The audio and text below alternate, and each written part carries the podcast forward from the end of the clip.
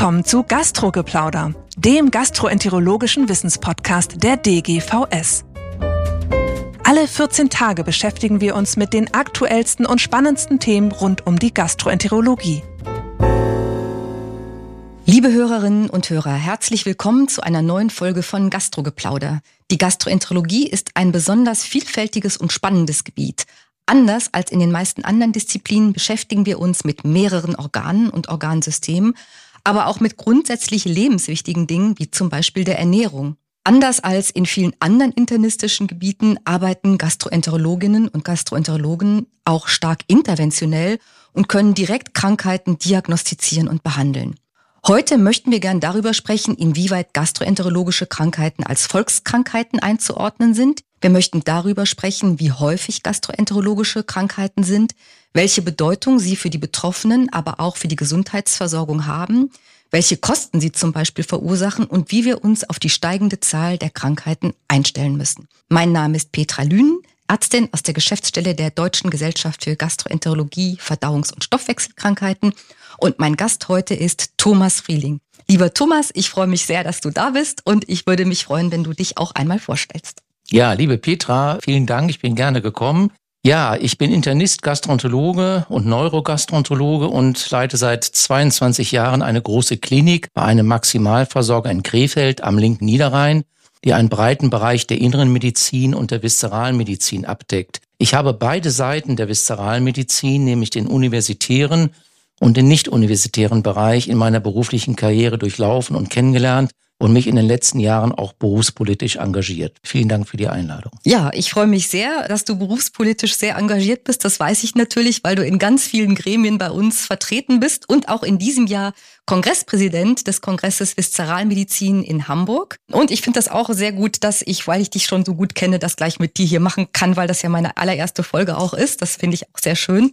Bei der Vorbereitung wurde ich gefragt, ob der Begriff Volkskrankheiten überhaupt noch zeitgemäß ist. Und es ist ja tatsächlich so, dass das Wort Volk irgendwie so ein bisschen altertümlich klingt. Es löst auch, glaube ich, unterschiedliche Konnotationen aus. Je nach Epoche ist das mal positiv und mal negativ besetzt. Aber ich glaube, man kann ganz sicher sagen, dass der Begriff Volkskrankheiten im politischen Rahmen in der Gesundheitsversorgung auch heute noch sehr präsent ist. Und vor allem, wenn es darum geht, Forschungsthemen zu priorisieren oder auch Forschungsgelder zu verteilen oder Forschungsprogramme aufzuwerfen. Und vielleicht kannst du einmal aus deiner Sicht erläutern, warum es so wichtig ist, dass wir gastroenterologische Krankheiten auch als Volkskrankheiten bezeichnen. Ja, ich finde den Begriff auch wichtig, um einfach die Bedeutung auch rüberzubringen, auch für die Nicht-Kenner der Szene, die Politiker zum Beispiel, um einfach die Bedeutung rüberzubringen. Also viele gastroenterologische Krankheiten haben eine hohe Verbreitung in unserer Bevölkerung und in der Regel eine lange Krankheitsdauer.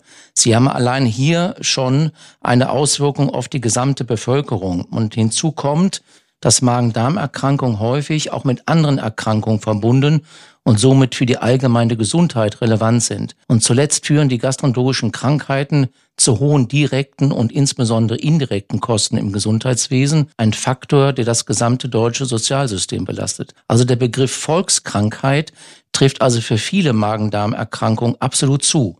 Und wir sollten daher aus meiner Sicht den Begriff Volkskrankheiten aktiv verwenden und hierdurch den Politikern die enorme Bedeutung unseres Fachgebietes für die Gesellschaft vermitteln.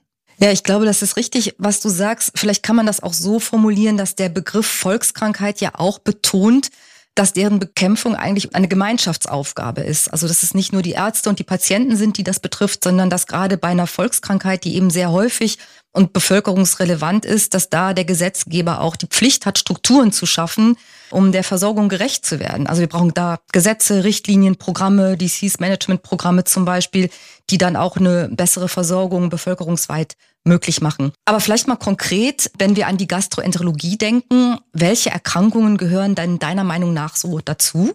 Ja, ich gebe mal einige Beispiele. Viele Erkrankungen in der Viszeralmedizin können zu Recht als Volkskrankheiten bezeichnet werden, also beispielsweise die funktionelle Magen-Darm-Erkrankungen wie Reizdarm, Reizmagen, die chronische Verstopfung, auch die Refluxerkrankung und auch die Fettleber gehören dazu. Und ich würde hier sogar auch die Mangelernährung hinzunehmen wollen. Als Beispiel gerade bei der Mangelernährung müssen in den Krankenhäusern Strukturen mit Ernährungsteams geschaffen und im Gesundheitssystem verankert werden, damit dieses Problem, was für alle Erkrankungen Bedeutung hat, prognostisch, regelhaft angegangen werden muss. Also Volkskrankheiten haben wir viele in der viszeralen Medizin. Ich habe jetzt mal einige genannt. Das sind, glaube ich, aus meiner Sicht die wichtigsten. Hm. Jetzt hast du ein ganz breites Spektrum genannt. Reizdarm, Reflux, Fettleber, Mangelernährung. Sind das denn jetzt wirklich so häufige Erkrankungen oder nehmen wir uns da vielleicht selber so ein bisschen wichtig? Natürlich lebt man ja vor allem für das Fach, was man selber vertritt.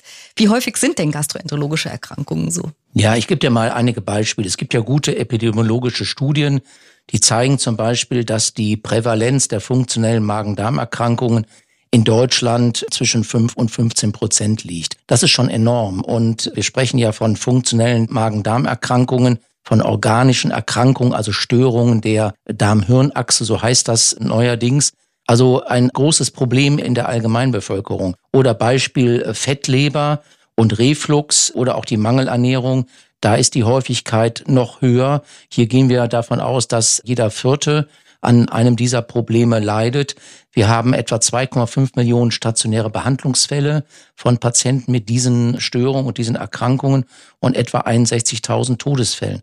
Also die Bedeutung ist immens und hierzu liegen gute Daten vor und unterstützen eigentlich unser Anliegen, uns als Fachgesellschaft auch vermehrt mit diesen Erkrankungen und diesen Themen zu beschäftigen in Zukunft. Ich glaube, das ist ganz wichtig, dass man diese Zahlen mal so explizit nennt. Wir haben ja auch äh, das Weißbuch der DGVS, wo ganz viele Experten und Expertinnen aus unserem Fachgebiet das epidemiologisch mal aufgearbeitet haben. Das verlinken wir auch gerne mal im Beschreibungstext zu unserer Folge. Da kann man dann gerne mal nachlesen, wie diese Zahlen bei den einzelnen Erkrankungen so aussehen. Aber das ist ja für mich dann trotzdem immer erstaunlich. Man hat nicht das Gefühl, dass die gastroenterologischen Erkrankungen als solche dann auch wahrgenommen werden. Also statistisch gesehen, das kann man auch im Weißbuch nachlesen, sind die Erkrankungen der Verdauungsorgane nach den Herz-Kreislauf-Erkrankungen mit Abstand die häufigsten. Aber wenn man mal mit Nichtmedizinern sich unterhält, also wenn es, keine Ahnung, auf der Party oder dem Gartenfest darum geht, wer hat jetzt welche Erkrankung gehabt, dann spricht man viel über Herz-Kreislauf-Erkrankungen und Krebserkrankungen, die ja sicher auch häufig sind. Aber über Magen-Darm-Erkrankungen spricht man meiner Meinung nach, also in meinem Gefühl nach nicht so, obwohl die ja auch ein hohes Risiko haben. Woran liegt das? Oder auch in der Öffentlichkeit, dass gastroenterologische Erkrankungen sind nicht so präsent in der Öffentlichkeit. Ja, diese Erfahrung sehe ich auch. Und ich finde das erstaunlich und auch ärgerlich. Also ich sage immer, wenn ich mal so gefragt werde, das Herz schlägt immer den Darm. Und man hat den Eindruck, dass Herzerkrankungen immer wichtiger sind, obwohl die Prognose und die Behandlungsmöglichkeiten mit unseren Magen-Darm-Erkrankungen absolut vergleichbar sind. Auch die Abbildung und Vergütung im Gesundheitssystem wird hierdurch beeinflusst. Die Kardiologen zum Beispiel bekommen für ihre Leistungen in der Regel mehr Geld, obwohl die Behandlungen nicht anspruchsvoller sind als unsere. Und ganz im Gegenteil, unsere Leistungen sind teilweise viel komplexer und mehr Geld bedeutet auch größere berufspolitischen Einfluss, auch vor Ort im Krankenhaus. Und das ist praktisch wie so eine positive Rückkopplung. Dann fragt man sich natürlich, warum ist das so? Und ich glaube, da gibt es viele Gründe. Vielleicht ist das Herz für den Menschen so rein emotional wirklich das wichtigste Organ.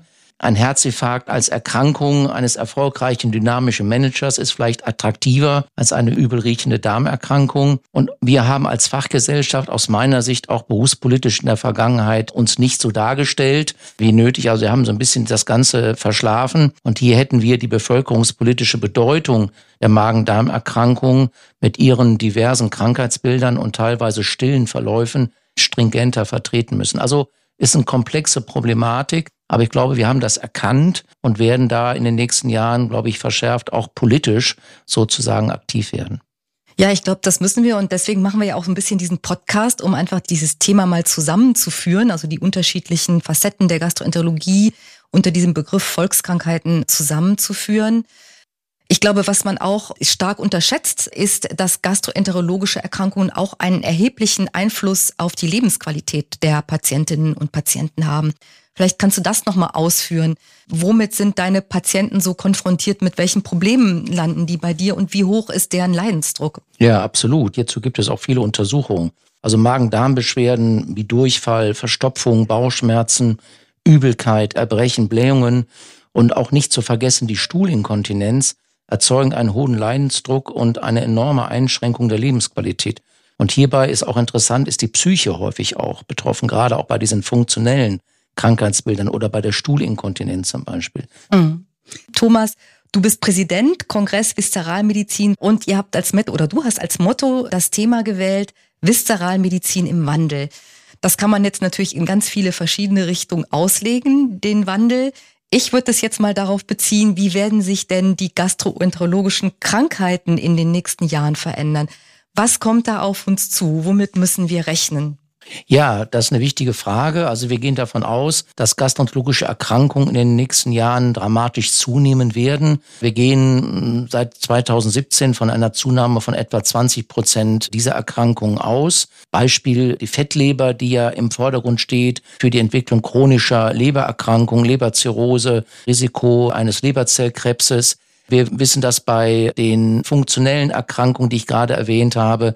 Die chronisch entzündlichen Darmerkrankungen nehmen zu. Insofern gehen wir davon aus, dass diese Erkrankungen von der Schwere und von der Häufigkeit zunehmen werden. Da gibt es unterschiedliche Gründe für, aber die Prognosen gehen in diese Richtung. Und Viszeralmedizin im Wandel, Motto unseres Kongresses, bedeutet auch, dass wir glauben, dass neben diesen Erkrankungen sich auch das Berufsbild des Gastroenterologen in den nächsten Jahren dramatisch verändern wird durch die gesundheitspolitischen Entwicklungen mit Zentralisierung, Ambulantisierung, Mindestmengen, Digitalisierung. Und das, glaube ich, wird eine gute Entwicklung für die Gastroenterologie sein, weil sie uns viel mehr Flexibilität ermöglicht. Also dieses Motto Viszeralmedizin im Wandel bezieht sich zum einen auf die inhaltlichen Entwicklungen der Viszeralmedizin und aber auch die äußeren Umstände, wie wir die Viszeralmedizin in Zukunft in Deutschland betreiben werden. Was weiß man denn über Effekte gastroenterologischer Erkrankungen auf andere Organsysteme? Kann man das Gebiet so ganz separat sehen oder gibt es ja, glaube ich, auch ganz interessante Daten dazu,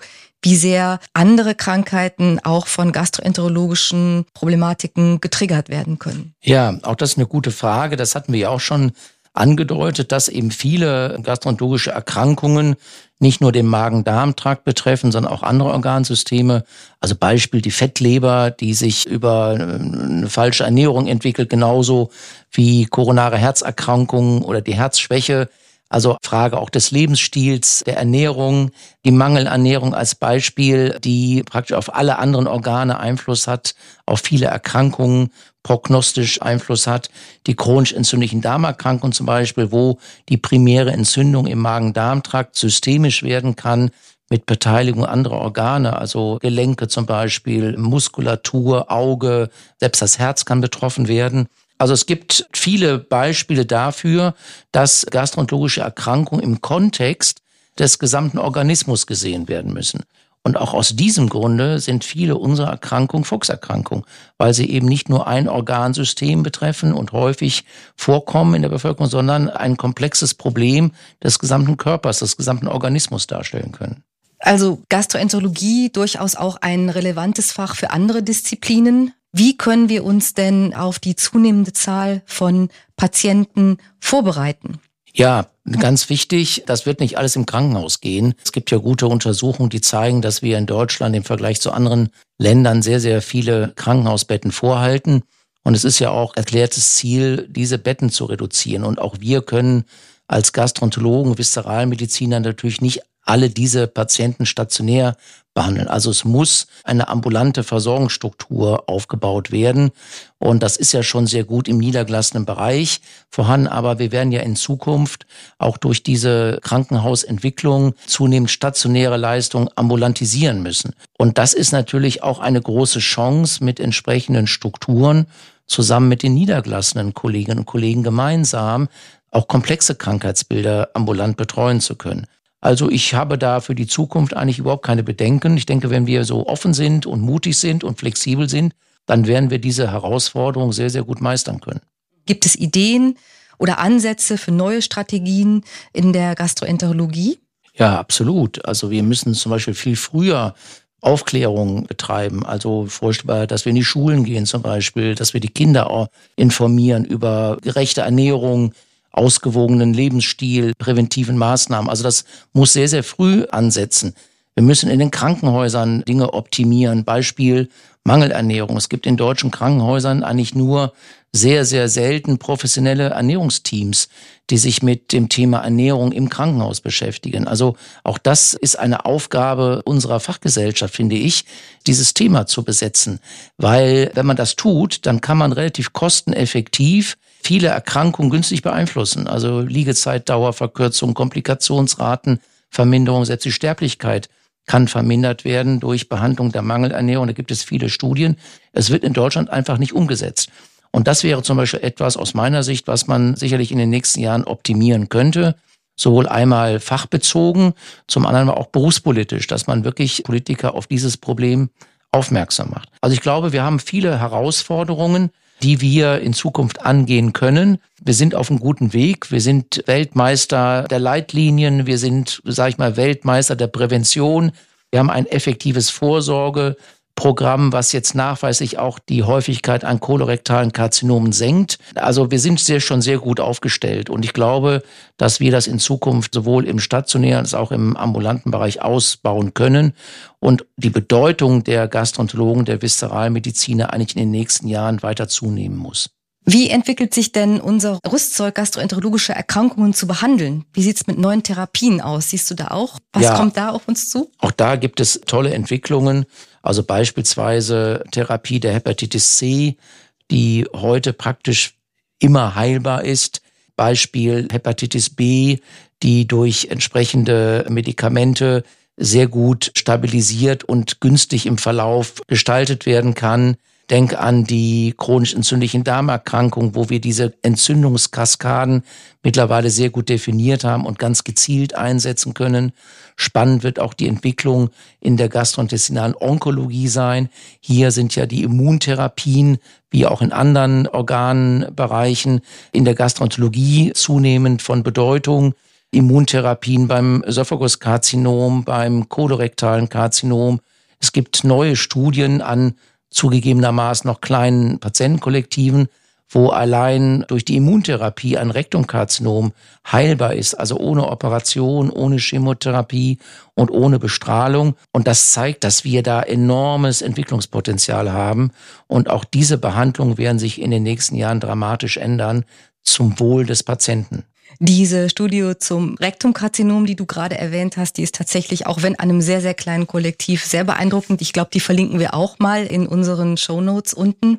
Also beeindruckende Erfolge bisher. Hepatitis ist heilbar, vieles andere hast du genannt und aber auch beeindruckende Möglichkeiten, personalisierte Medizin für die Zukunft. Da sind wir sehr innovativ oder ist das Fachgebiet sehr innovativ aufgestellt. Aber woher kommen die Ärzte, die dann in der Zukunft auch unsere Patienten versorgen sollen? Wie sind wir da aufgestellt? Ja, das ist ein großes Problem.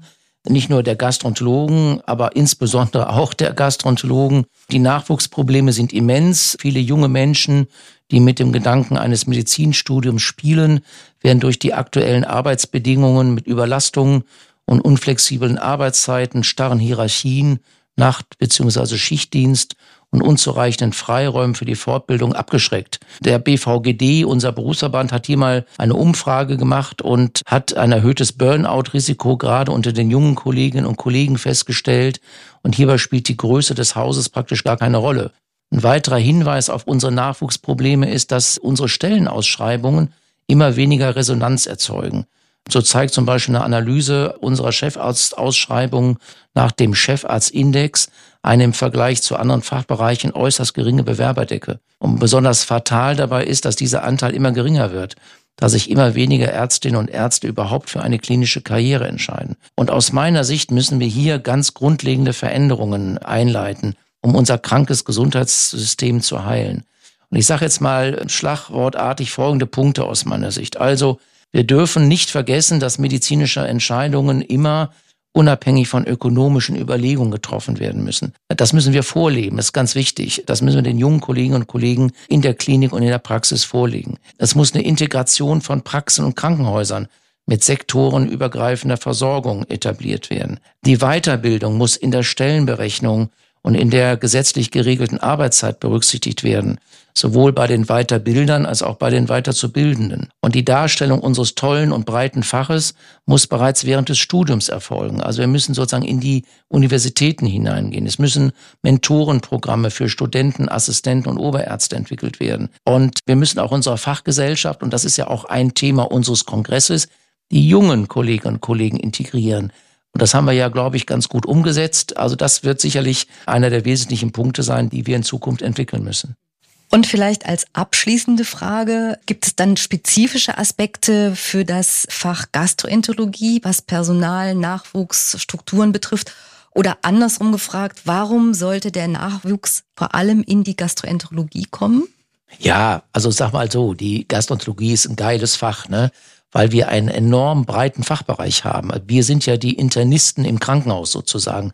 Also alles, was so ein bisschen unklar ist, geht in der Regel zum Gastroenterologen. Und wir haben mal von der ALGK so eine Umfrage gemacht. Nur 20 Prozent unserer gastroenterologisch geführten Kliniken und Abteilungen haben die reine Gastroenterologie. Also die meisten haben ja andere Fachbereiche. Und das ist auch gut so, weil uns das natürlich auch die stationäre Präsenz sichert weil ja die reine Gastroenterologie, das hatte ich gesagt, zunehmend ambulantisiert wird. Also die Breite unseres Faches sichert uns zum anderen auch die stationäre Versorgung. Und hier kann sich bei uns jeder ausleben. Also wenn man akademisch fokussiert ist, kann man eine Universitätslaufbahn machen. Man kann sich klinisch betätigen im Krankenhaus. Man kann in die Praxis gehen, selbstständig werden. Wenn man manuell geschickt ist, kann man sich endoskopisch betätigen. Also unser Fachbereich, und ich glaube, ich kenne gar keinen anderen, ist so breit aufgestellt, dass wir eigentlich für jeden jungen Kollegen und Kollegin eigentlich ein adäquates Betätigungsfeld finden, was mit Begeisterung ausgefüllt werden kann. Also ich bin nach wie vor von dem Fachgebiet maximal begeistert. Also Thomas, ein besseres abschließendes Statement kann man eigentlich nicht sich wünschen. Es hört sich auch ganz so an, als würdest du auf jeden Fall wieder Gastroenterologe werden, wenn du nochmal die Wahl hättest. Also vielen Dank für dieses spannende Gespräch. Die Publikationen und Studien, über die wir in dieser Folge gesprochen haben, finden Sie in unserem Beschreibungstext, also in den Shownotes zu dieser Folge. Und wer das Gesagte nochmal in komprimierter Form haben möchte, der findet das auch dort unter dem Titel Prävention beginnt in den Verdauungsorganen. Die nächste Folge von Gastrogeplauder erscheint wie immer Donnerstag in 14 Tagen. Wenn Sie Fragen oder Kritik haben, dann freuen wir uns über Rückmeldungen von Ihnen. Die E-Mail-Adresse lautet podcast.dgvs.de. Ganz herzlichen Dank, Thomas, und vielen Dank, liebe Zuhörerinnen und Zuhörer, fürs Zuhören und bis zum nächsten Mal. Vielen Dank. Das war Gastrogeplauder, der gastroenterologische Wissenspodcast der DGVS. Alle Informationen und Links zur Folge finden Sie in den Show Notes und unter dgvs.de slash podcast. Haben Sie Feedback oder Fragen zur Folge oder möchten Sie ein Thema vorschlagen, dann schreiben Sie uns an podcast.dgvs.de. Vielen Dank fürs Zuhören und bis zum nächsten Mal bei Gastrogeplauder.